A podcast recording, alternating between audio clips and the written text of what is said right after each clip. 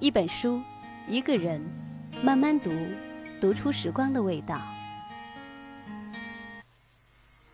一首歌，一座城，慢慢听，听到内心的节奏，心的安静。每晚十点，西西陪你倾听时光。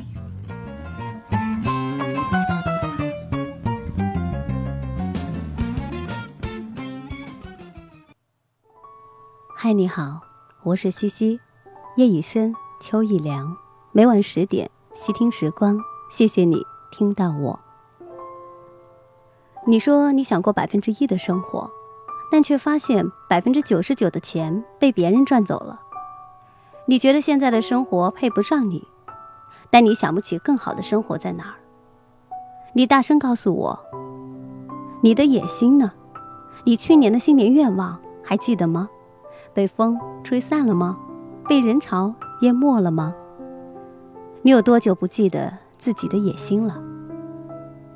此刻，你只是觉得劳心，对吧？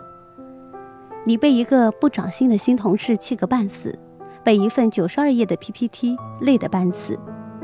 你觉得所有的事情最后都变成了你的事情，所有的问题最后都变成了你的问题。窗台上的植物已经枯死了一个月。朋友挖苦你，甚至无法养活一只跳蚤。你多久不记得自己的野心了？此刻，你只是觉得担心，对吧？你担心自己刚才在例会上说错了什么。又到年关了，你甚至担心见到惦记了半年的父母，担心他们逼问你的情感问题。你多久不记得自己的野心了？此刻。你就是觉得伤心，对吧？你把什么都做到了最好，但生活仍然对你充满了恶意。加班到半夜回家，却发现把钥匙忘在了办公室。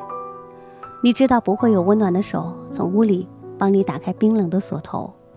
爸妈在电话里说想从老家过来看看你，你觉得心酸又有些烦躁。总之，最后你不耐烦地拒绝了他们。你多久不记得自己的野心了？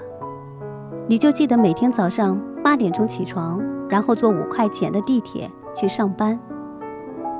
你觉得现在的生活配不上你，但你想不起更好的生活在哪里。你说你想过百分之一的生活，但却发现百分之九十九的钱被别人赚走了。偶尔你会愤怒，因为空气中的雾霾。因为从政路上的不顺，因为新闻里的一个陌生人的命运，你觉得无力，你沮丧到甚至连野心都没有了。你真的想不起自己的野心是什么吗？野心是一份交给未来的倔强承诺，它是平淡无奇的日子当中的一颗不安分的心。野心也许无法改变你的生活，但它至少可以改变你自己。野心可以是卑微的，它也许就是灰色的，属于你自己的一束蜗居的灯光；野心可以是浪漫的，它也许就是和爱人的一次远足计划；野心甚至是偏执的，它就是在质疑和噪音当中的不管不顾；野心应该是纯真的，他就是觉得目前的生活配不上自己，他想要更多、更好的一切。这不是一个最理想的时代，利益阶层一切都在固化，但这肯定属于理想主义者的时代，格局偶像一切都在烟消云散。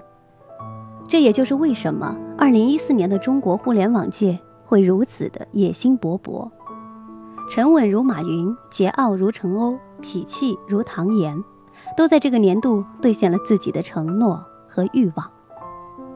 我们想把野心种到每个人的心里，我们期待野心和野心汇聚在一起，就像柴火和柴火汇聚在一起，彼此照亮，彼此温暖。